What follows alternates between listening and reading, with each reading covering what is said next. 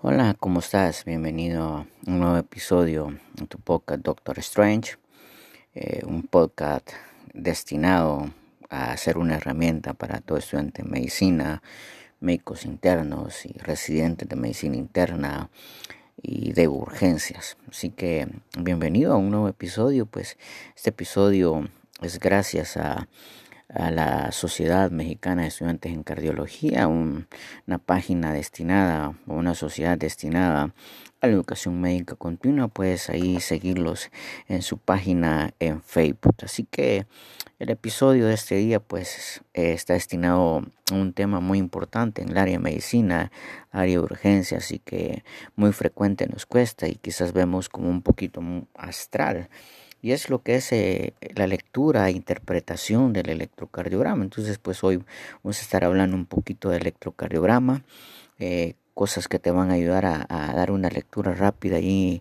en urgencias, ¿verdad? Si tú eres interno o residente primer año, pues te va a ayudar bastante. Vamos a hablar un poquito de generalidades básicas de lo que es el electrocardiograma y pues sin más preámbulo decirte o hacerte recordar que el electrocardiograma no es más que el registro gráfico y lineal de la actividad eléctrica del corazón a lo largo del tiempo. Y para ello pues eh, recuerda que emplea un sistema de electrodos que registran impulsos o potenciales eléctricos a través de la piel y dicha actividad eléctrica se registra sobre un papel cuadriculado de forma continua, el cual nos describe las inflexiones, así como ondas positivas, negativas en, función de los fenómenos de despolarización y repolarización del tejido eh, miocárdico. Entonces, como todo procedimiento diagnóstico, la solicitud de la realización de un electrocardiograma eh, debe tener como mínimo un resumen de los datos de identificación, historia clínica del paciente en el momento que, se va a tomar. Entonces, eh, ¿cuándo y por qué pedir un electrocardiograma?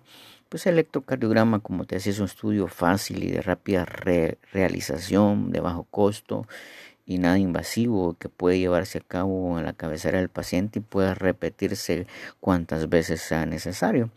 Eh, recuerda esto, si bien un electrocardiograma normal no descarga de ningún modo una cardiopatía oculta, un paciente puede tener un electrocardiograma normal y pudiendo tener alguna cardiopatía. Entonces, el electrocardiograma nos da eh, o nos brinda excelente información en relación a ciertas patologías. ¿Qué patologías me pueden aportar información en un, en un electro? Pues a la cabeza las cardiopatías isquémicas en todas sus formas, ¿verdad? Síndromes coronarios agudos con elevación del ST eh, sin elevación del ST. Eh, las anginas, ¿verdad? Eh, ellos nos pueden arrojar información a nivel del electrocardiograma.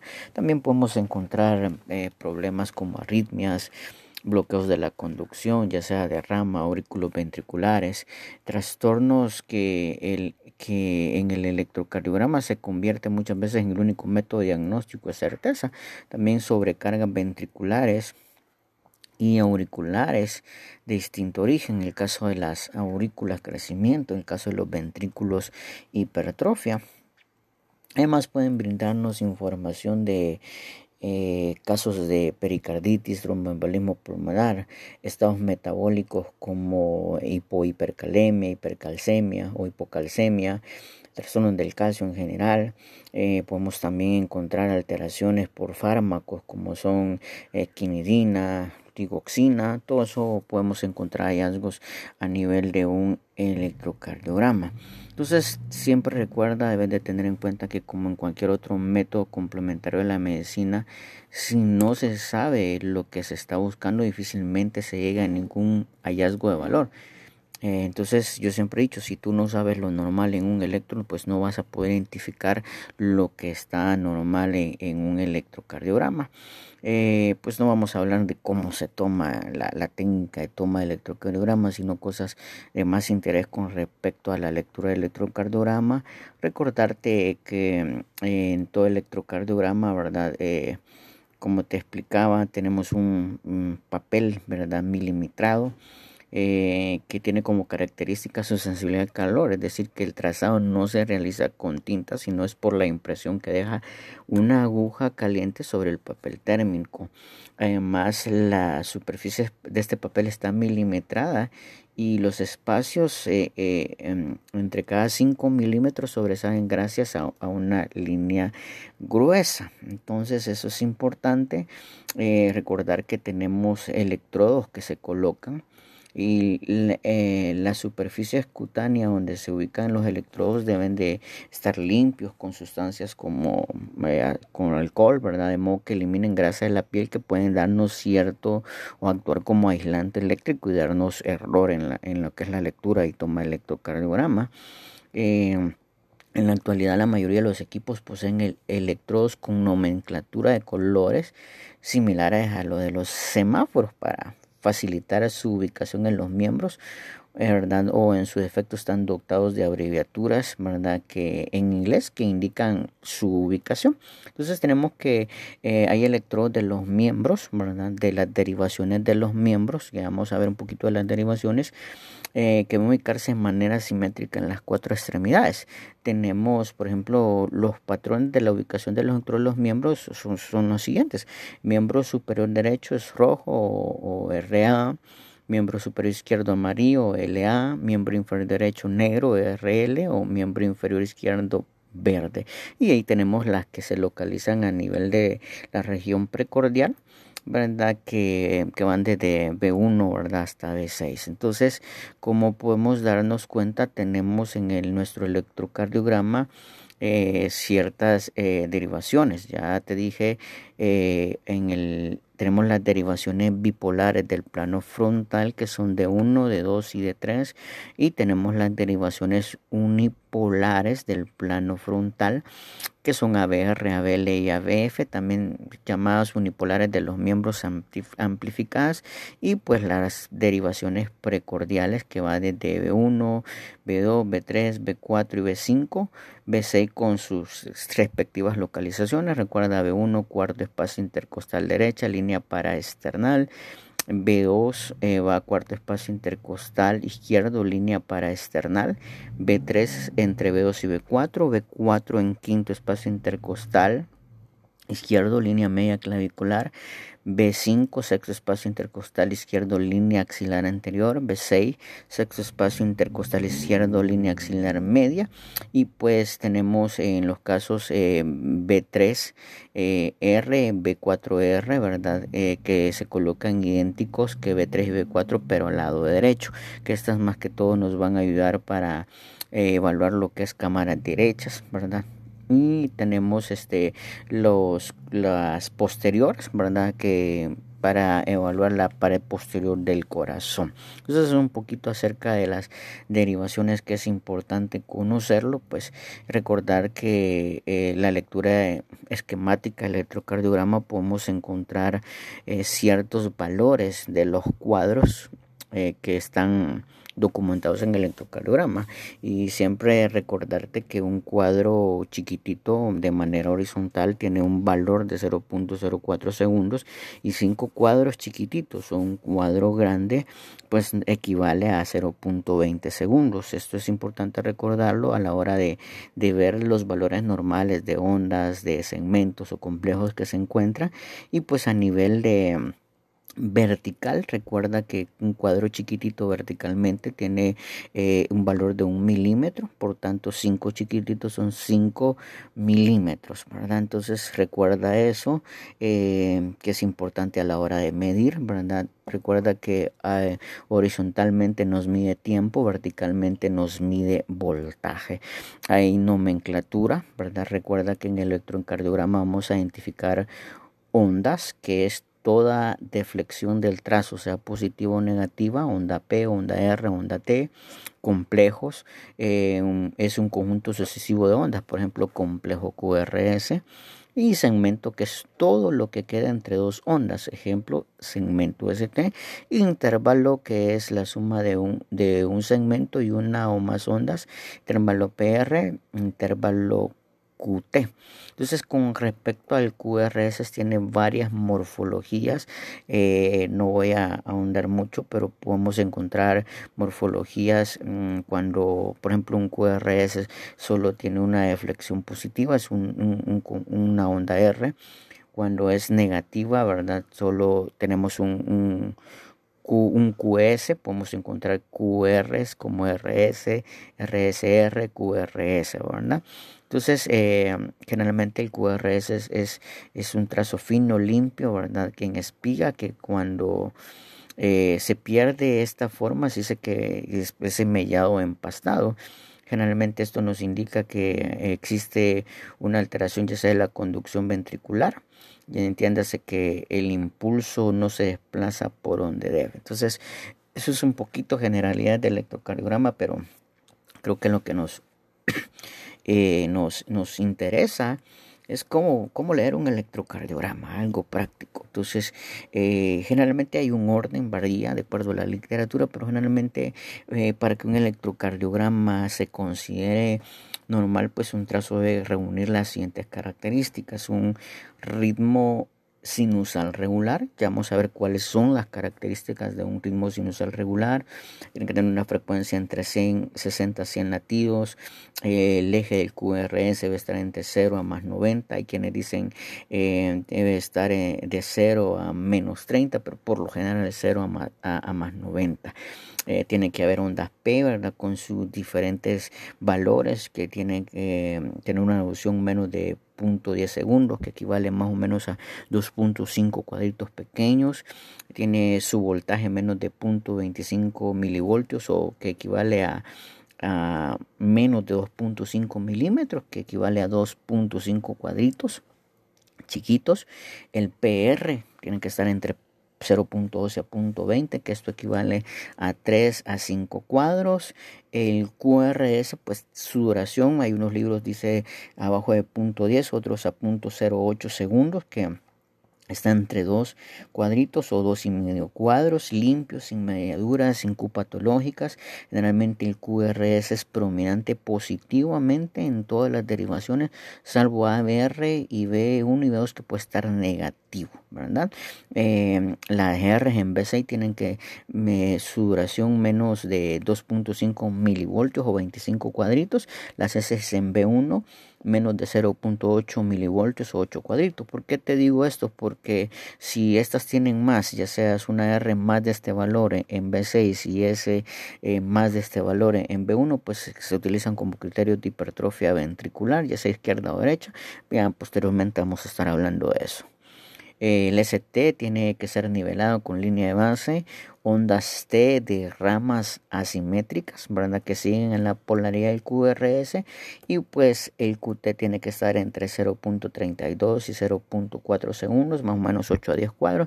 Recuérdate que el QT este varía de acuerdo a la frecuencia cardíaca del paciente, por lo tanto hay que corregir el QT. Hay varias formas, HOT y BASET, que son las más utilizadas. Entonces eso es más, eh, más o menos el orden sistemático de la lectura del electrocardiograma, ¿verdad? Eh, eh, vamos a entonces a empezar a, ver más poquito a fondo acerca de, cada uno de estos.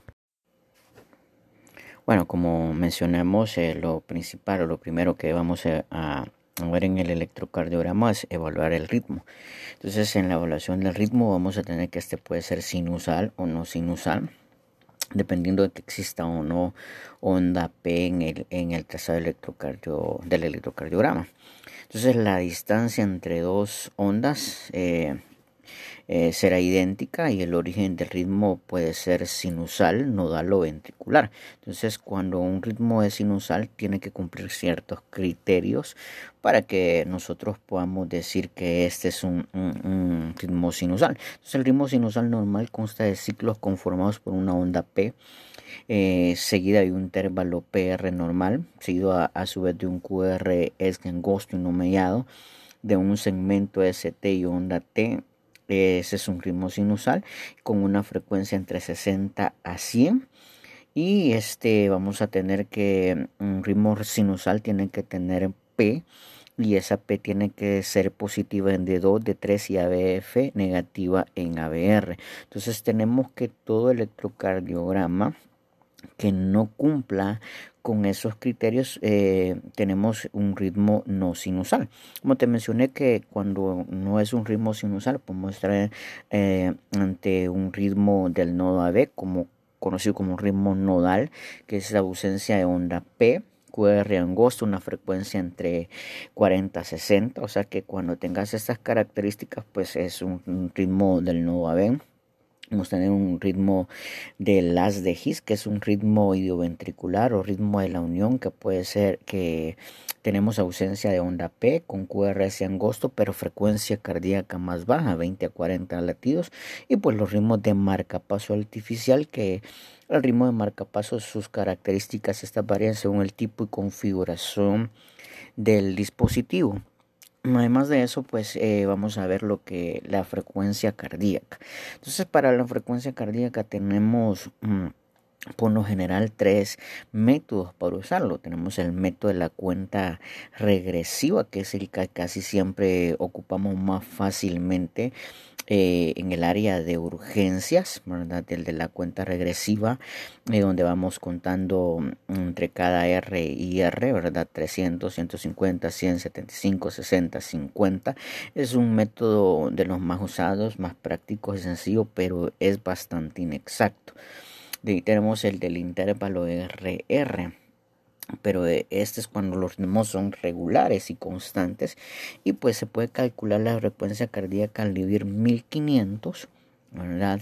entre el número de cuadros pequeñitos entre cada R y R. Por ejemplo, si tenemos que entre cada R y R tenemos 20 cuadritos pequeños, entonces vamos a, a hacer la, la ecuación de 1500 entre 20 tenemos una frecuencia de, de 75 latidos por minuto. Entonces, eh, este es, muy útil en situaciones de taquicardia. Y pues tenemos el cálculo de la frecuencia ventricular media para ritmos irregulares en caso de bradicardia, arritmias, fibrilación ventricular. ¿Y qué consiste este? Ocupamos la derivación de 2 y tomamos normalmente el conocido D2 largos, que es eh, medimos el número de QRS que se encuentran en esta derivación en 6 segundos y en 6 segundos eh, prácticamente tenemos 30 cuadros grandes. Entonces vas a contar en 30 cuadros grandes el número de QRS que hay y el resultado lo vas a multiplicar por 10. Por ejemplo, si en esos 30 cuadros eh, grandes tenés 12 QRS, entonces multiplica 12 por 10 y la frecuencia cardíaca de este paciente va a estar en 120. Entonces este es útil para pacientes con ritmos irregulares eh, o Entonces fibrilaciones también es muy útil este ritmo que no se te olvide.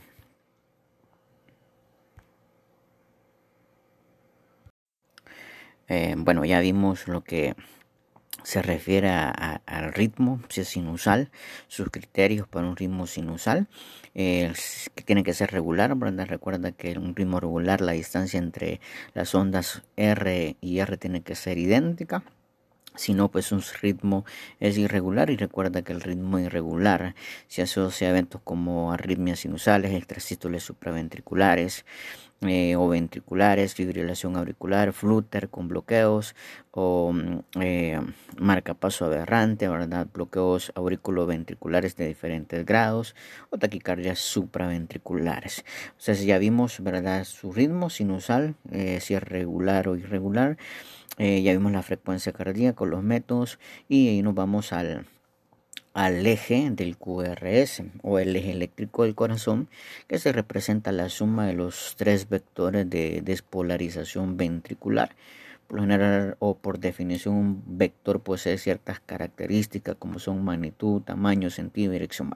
son cosas más de electrofisiología, pero como sacamos el, eje eléctrico de una forma rápida, estamos en una unidad de emergencia y necesitamos evaluar un electrocardiograma el primer acercamiento para el cálculo del eje del QRS, vamos a observar el complejo QRS en las derivaciones de 1 y ABF. Por ejemplo, como te repito, vamos a, visualizar el QRS en D1 y ABF.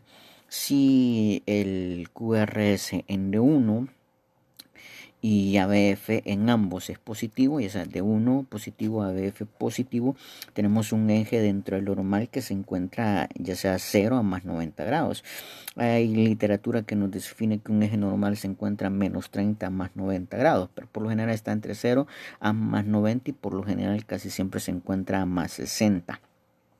Eh, de ahí vemos, eh, visualizamos siempre, ¿verdad? Eh, en D1 y ABF pero si de uno se encuentra eh, de uno positivo y ABF negativo, tenemos un eje desviado a la izquierda, eh, que generalmente anda entre menos 30 a menos 90. Es un eje a la izquierda, pero si nuestro QRS en D1 es negativo, y ABF es positivo, tenemos un eje desviado a la derecha, que este por lo general anda entre más 90 a, a más 180 grados. Y pues si tenemos un QRS en D1 negativo y ABF negativo, tenemos este un, un, eje a menos 180, menos 90 y por lo general puede ser por una desviación extrema del eje o un eje indeterminado. Eh, recuerda que dentro de las causas de desviación del eje a la izquierda, pues por general tenemos sobrecarga ventricular e izquierda y con hipertrofia del ventrículo izquierdo, hemibloqueos anteriores izquierdos y podemos también verlo en pacientes con comunicación interauricular, preferentemente un osteum premium el eje desviado a la derecha. Por lo general en pacientes con hipertrofia ventricular derecho, sobrecarga ventricular derecha, o también en pacientes con hemibloqueo posterior, eh, posterior derecho. Entonces, eh, con el eje, esa es una de las formas rápidas que podemos utilizar en la unidad de emergencia, pero también podemos utilizar la forma, la que casi muchas veces no nos gusta porque cuesta un poco, y es identificar eh, la derivación más isodifásica. ¿Cuál es la isodifásica?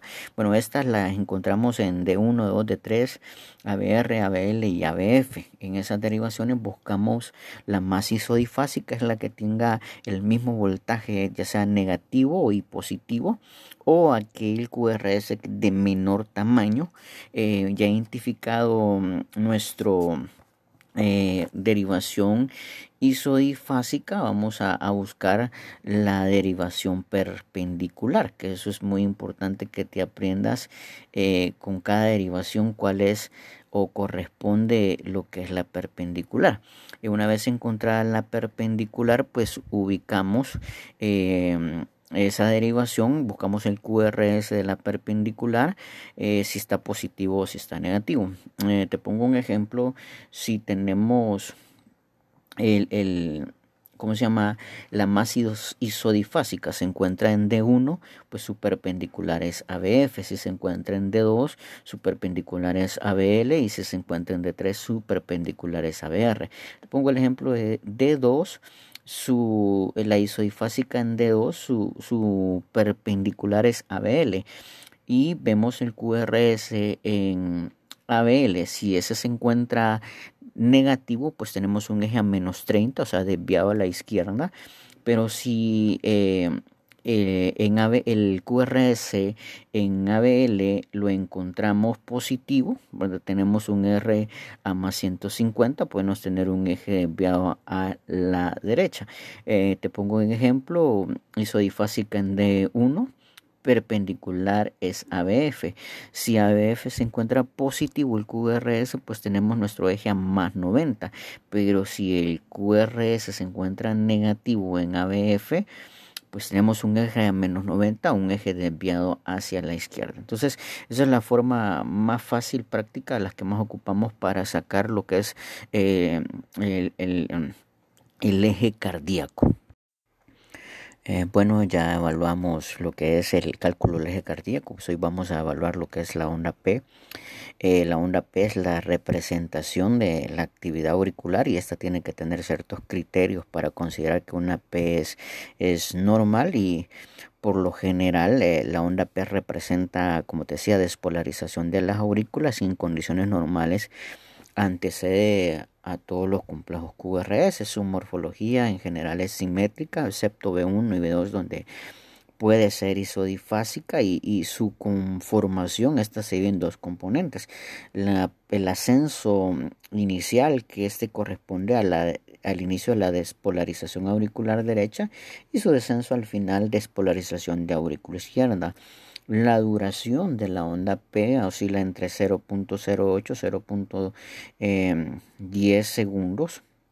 Son dos cuadros y medio y su altura o voltaje no debe exceder los 0.25 milivoltios a dos cuadros y medios. Entonces eh, podemos decir entonces que una P normal su duración 0.08 0.10 amplitud menos de 0.25 morfología positiva de 2 de 3 de 1 y ABF es negativa en ABR y difásica en B1 y B2 ya sea positiva y negativa.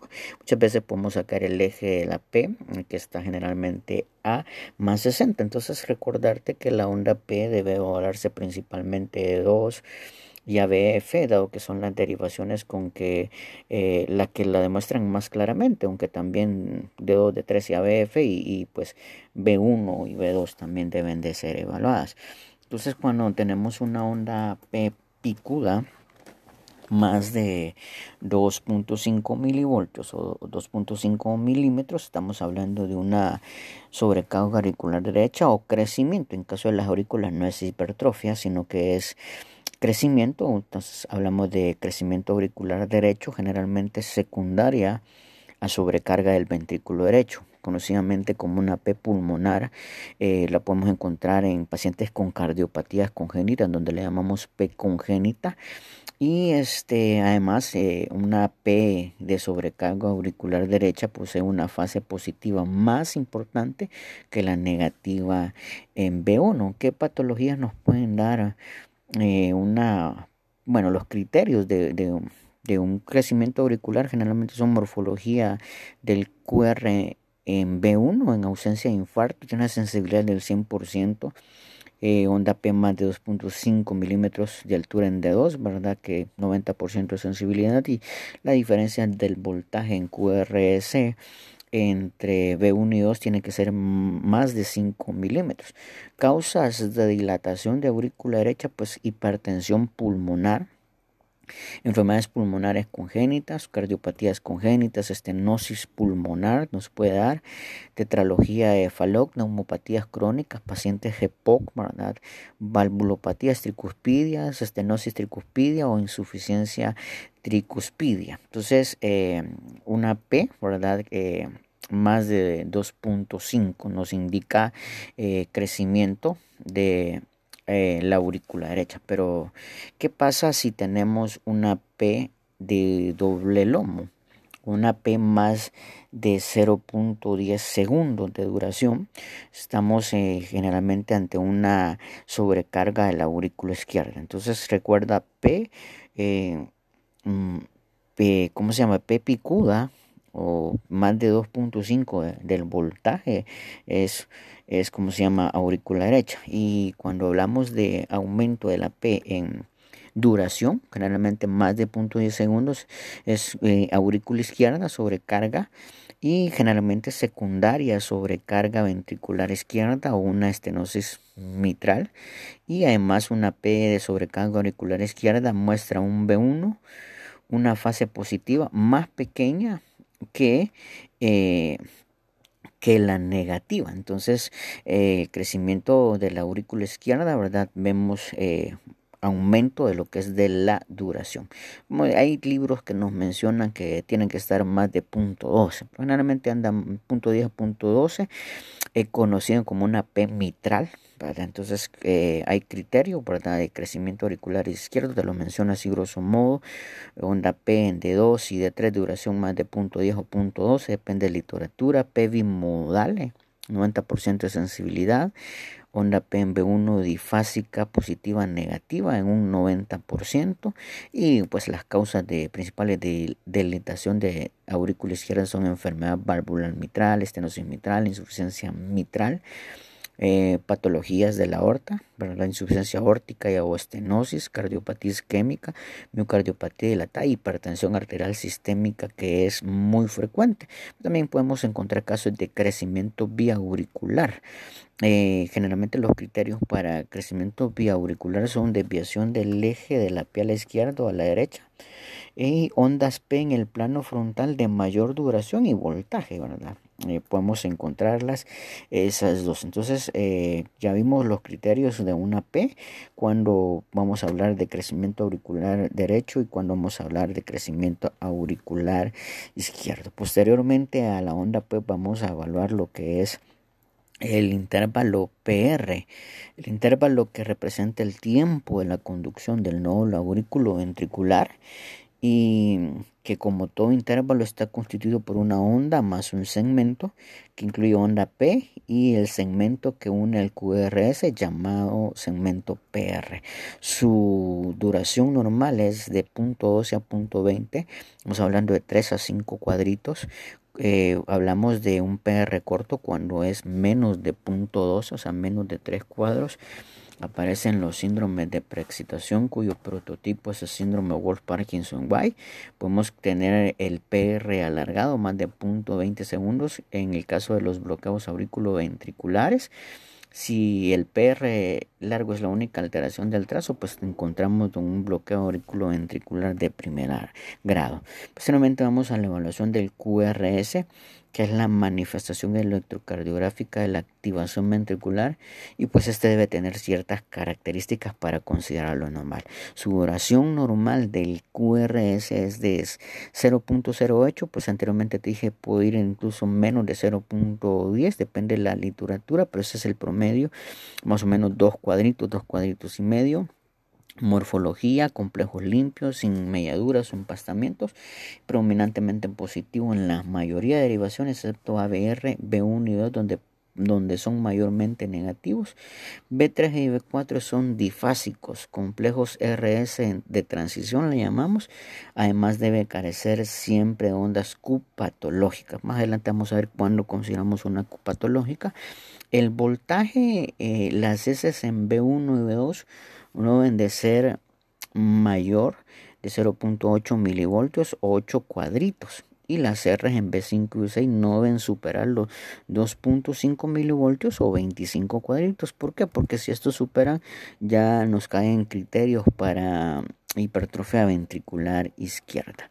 Eh, con respecto a las Q patológicas, eh, una Q patológica es, es una Q que, me, que aparece en derivaciones donde normal no, no, no debe estar, precordiales derechas y medias, ABR y ABF, y su duración 0.04 segundos, un cuadrito o más, o que posee gran profundidad, o sea, más de un tercio de la altura de la onda R. Recuerda una onda Q patológica indica eh, una zona necrótica del miocardio. Si el QRS está ancho, mellado y empastado con una duración de 0.08 segundos y con alteraciones secundarias de la repolarización, y si esto ocurre con latidos aislados, podemos encontrar con extrasístoles ventriculares, que podemos encontrar QRS eh, de mayor duración. Y cuando, por ejemplo, cuando se altera con un latido normal, con un extrasístole, pues se denomina el conocido bigeminismo, ya tú sabes, bigeminismo, trigeminismo, dupletas, tripetas y que nos lleva a taquicardia ventriculares. Si el QR está ancho, mellado y empastado con duración de 0.08 con alteraciones secundarias de repolarización, eh, hay que pensar en tres posibilidades. Puede ser que existe un bloqueo de rama, sobre todo si se observan las morfologías típicas de este trastorno de la conducción, clásico de RSR en B1 del bloqueo de rama derecha o la onda R monofásica en B6 con bloqueo de rama izquierda. Puede tratarse, sin embargo, de un ritmo de bloqueo AB completo con ritmo ventricular que nos da un QRS ancho en este caso aparecen ondas P regularmente dispersas por el trazo y frecuencia. que es aproximadamente 35 latidos. Por último, puede que sea una taquicardia ventricular que nos da QRS de mayor duración, sobre todo si la frecuencia está normalmente elevada y puede distinguirse claramente los trastornos de la repolarización. Eh, entonces recuerda un, QRS ancho, podemos estar en trastornos de la conducción, ya sea bloqueo de rama, eh, podemos también, ¿verdad? Eh, ver ese, típico morfología del QRS. Posteriormente a, a, eso, pues vamos a evaluar otra parte que es la repolarización ventricular que la evaluamos a través del segmento ST y de la onda T, ¿verdad? Eh, en electrocardiograma, que nos evalúan lo que es la repolarización ventricular. Em, bueno, resumiendo, ¿verdad? con lo del complejo QRS, eh, ya vimos cuando es normal, pero también vimos, ¿verdad? QRS ancho, ¿verdad? Estar por trastornos de de la conducción, retrasos de la conducción interventricular, bloqueo de rama, hipercalemia, también muchas veces puede haber QR ancho, extrasístoles, hipertrofias ventriculares y ciertos fármacos como quinidina, propafenona. También podemos encontrar QRS de bajo voltaje, pacientes obesos, podemos encontrar, ¿verdad? Infartos agudos del miocardio, pacientes con hipotiroidismo, trastornos pericárdicos como derrame o pericarditis crónica constrictiva, podemos tener QRS chiquititos y pues alteraciones pulmonares, pacientes con enfisema podríamos también encontrar. También los QRS de alto voltaje, ¿verdad? No solamente trastornos de la duración, sino que eh, de voltaje, ¿verdad? Eh, eh, paredes torácicas delgadas, podemos tener QRS de alto voltaje o trastornos ya como hipertrofias ventriculares. También podemos cambios en su morfología, ¿verdad? Del QRS, empastados o mellados en bloqueo de ramas o cor pulmonar, eh, configuración anormales en los infartos, ¿verdad? taquicardia ventricular, fibrilación, flúter ventricular o alternancia eléctrica. Entonces hemos visto lo del QRS, pues posteriormente el QRS, como ya te dije, vamos a evaluar lo que es el segmento ST, pero antes del segmento ST, hablarte un poquito del punto J, que es el punto donde termina la última onda del complejo QRS e inicia el segmento ST. ¿Por qué hablar del punto J? Porque su importancia radica en que ayuda a la interpretación electrocardiográfica gráfica del descenso, o sea, infradesnivel o ascenso supradesnivel del segmento ST con respecto a la línea de base teniendo como patrón una oscilación menor a un milímetro. Si está presente en los anteriores criterios de normalidad del complejo QRS, se debe pasar a revisar el segmento ST. Entonces vamos a hablar del segmento ST que es el, momento máximo, como te explicaba, de la despolarización de la musculatura ventricular y se localiza desde el final del complejo QRS hasta el inicio de la onda T, teniendo como referencia el punto J que ya hablamos. Se puede determinar su infra o supraesnivel y su, y su morfología como un contribuyente, eh, como elemento diagnóstico de, patologías de origen isquémico, como te mencioné, del miocardio, y que vamos a ver eh, las anomalías que pudieran o más frecuentes de, del segmento ST. Entonces, eh, ¿qué patologías me pueden dar alteraciones del segmento ST elevado? Eh, hay criterios, posteriormente vamos a ver que cambios electrocardiográficos a nivel de, de un infarto en otro podcast, pero generalmente las causas de anormalidad del ST. O sea, cuando mires un ST elevado, hay que pensar eh, eh, en infarto del miocardio, ¿verdad? Eh, reciente, una pericarditis, te puede dar elevación del ST, trauma cardíaco hipercalemia nos puede dar y pues aneurisma ventricular izquierdo. Generalmente un ST elevado de varios días eh, posterior a un infarto, siempre hay que pensar en aneurisma ventricular izquierdo. Y pues tenemos lo otro, el segmento ST deprimido o depresión de este, en casos de isquemia subendocárdica, impregnación digital, la famosa cubeta digitálica, taquicardias, eh, hipocalemia, bloqueos de rama, extrasístoles y miocarditis. Una taquicardia supraventricular muchas veces podemos encontrar ST em, deprimidos. Entonces eso es con respecto al, al ST. Posteriormente al ST vamos a, a, evaluar lo que es la onda T, que esta corresponde a la repolarización del músculo ventricular su morfología es asimétrica, una T normal es asimétrica, con una parte ascendente más alta y de mayor duración que la descendente, lo cual es más rápida. El voltaje no debe exceder dos terceras partes de la onda R acompañante. Eh, su dirección debe seguir el complejo QRS eh, en la dirección. Eh, por tanto, si este es prominente positivo, la onda T debe ser positiva. Y si el QRS es negativo, pues la onda T debe ser negativa. Si no existe este parámetro, se le llama onda T invertida e implica patología cardíaca.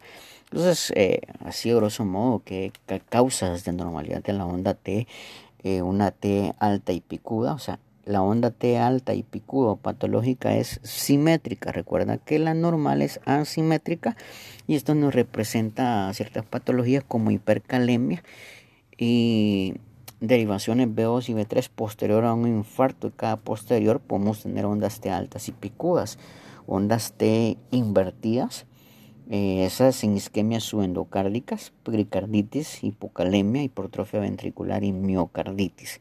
Y pues la onda T plana, eh, cuando encuentres ondas T planas, ¿verdad? Eh, pensar en procesos isquémicos, pacientes con hipotiroidismo, pericarditis o cuadros de miocarditis. Entonces ya hablamos la onda T.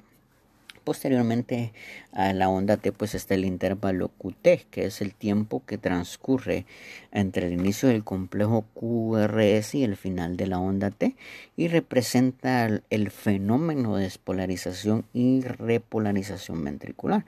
Su duración, pues como te expliqué, varía de acuerdo con el género y la frecuencia cardíaca en general o, en el género masculino el QT corregido anda por punto 36 hasta punto 40 y la mujer es de punto 41 segundos a punto 44 entonces la variación dada de la frecuencia cardíaca esta se, se corrige de, recuerdo a la, a la fórmula muy conocida de QT corregido, que es QT entre el R y R, el valor de IRR, la raíz cuadrada de este, que es la fórmula de Bassett, donde, como te explico, el QT es intervalo del QT medido sobre el papel del electrocardiograma expresado en segundos y pues la raíz cuadrada del RR de la distancia entre, segundos, de dos ondas R consecutivas.